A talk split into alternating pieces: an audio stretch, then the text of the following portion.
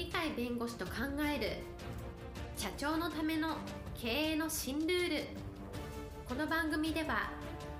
企業が選ぶ弁護士ランキングで税務部門1位に輝き70冊以上の本を出版し多くの経営者を支えてきた鳥飼重勝が社長経営者独立希望者起業家のための経営の新ルールについてお伝えしていきます。それでは今回の番組をお楽しみください。皆さんこんにちは。お元気でしょうか？元気がすべての源です。元気でないと人生つまらなくなります。鳥飼から元気お届けします。はいパラリーガルの高瀬です。今日のテーマはですね感謝っていうのはエネルギーの元だという話ですはい今日のテーマ感謝はエネルギーの元ということなんですけれどもどういったお話でしょうか？有名な女優さんでもう今は亡くなってますけど森光子さんと言いますね、はい。彼女が言ってることはなかなか、うん、素晴らしいなというのがありましたのでご紹介したいと思います。不満はねストレスのもとよ。感謝はねエネルギーになるのよね。という言葉です。不満はストレスのもと。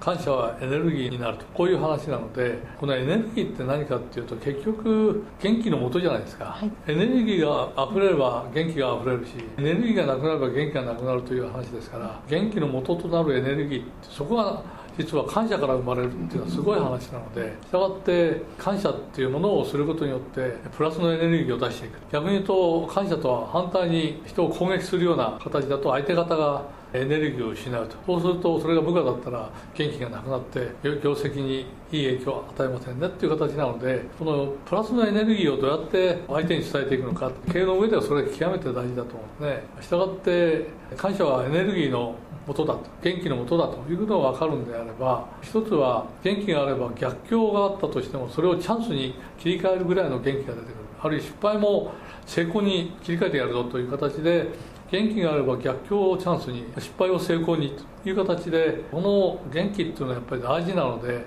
そこを元気のもとしての感謝がやってくれる作ってくれるんだったらいかに感謝っていうのを相手に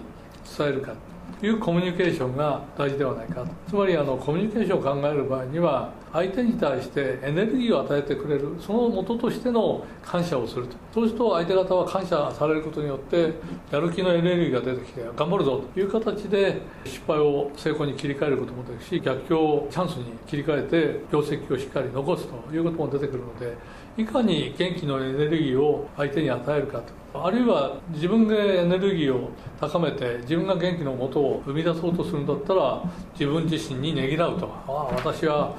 人に感謝するようなことがあるねというんであれば元気になってくると。自分の元気のエネルギーが出てくるというようにエネルギーとしてのプラスのエネルギーを自分のところにもあるいは相手のところにも届けるのが実は感謝ではないかということでございますので一種のコミュニケーションを改善する自分とのコミュニケーション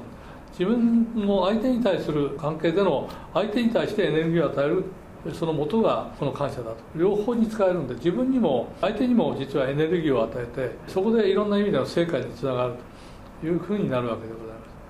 す。よくパワハラの問題がありますけれどもそこに応用するとですねただ叱っちゃダメだと。叱られると反発を食らうとかですねやる気を失わせると。つまりそうするとエネルギーがプラスの方に行きませんから効率性が下がってきて業績にあんまりいい影響を与えない。労働環境を悪くすると。それに対して部下たちを褒めて感謝してその上で注意したりもっと頑張ってやろうねと言ったりよくやったねという形で元気のエネルギーを注入するみたいな形で感謝みたいなものを使うとですね部下たちが元気になってきて効率性が上がってくるというように元気の元だとしての感謝というのを頭に入れながら自分自身をあるいは自分の部下たちあるいは自分との関係する人たちを元気づけていく。それによってマイナスのエネルギーで失敗するようなものでも逆境みたいなたいなものがあったとしてもそれをチャンスに切り替えて成果を上げていくと。それにも負けずに成功に持っていくと。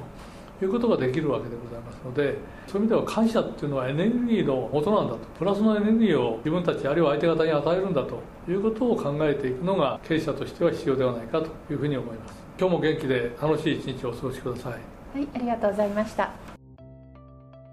本日の番組はいかがでしたか？この番組は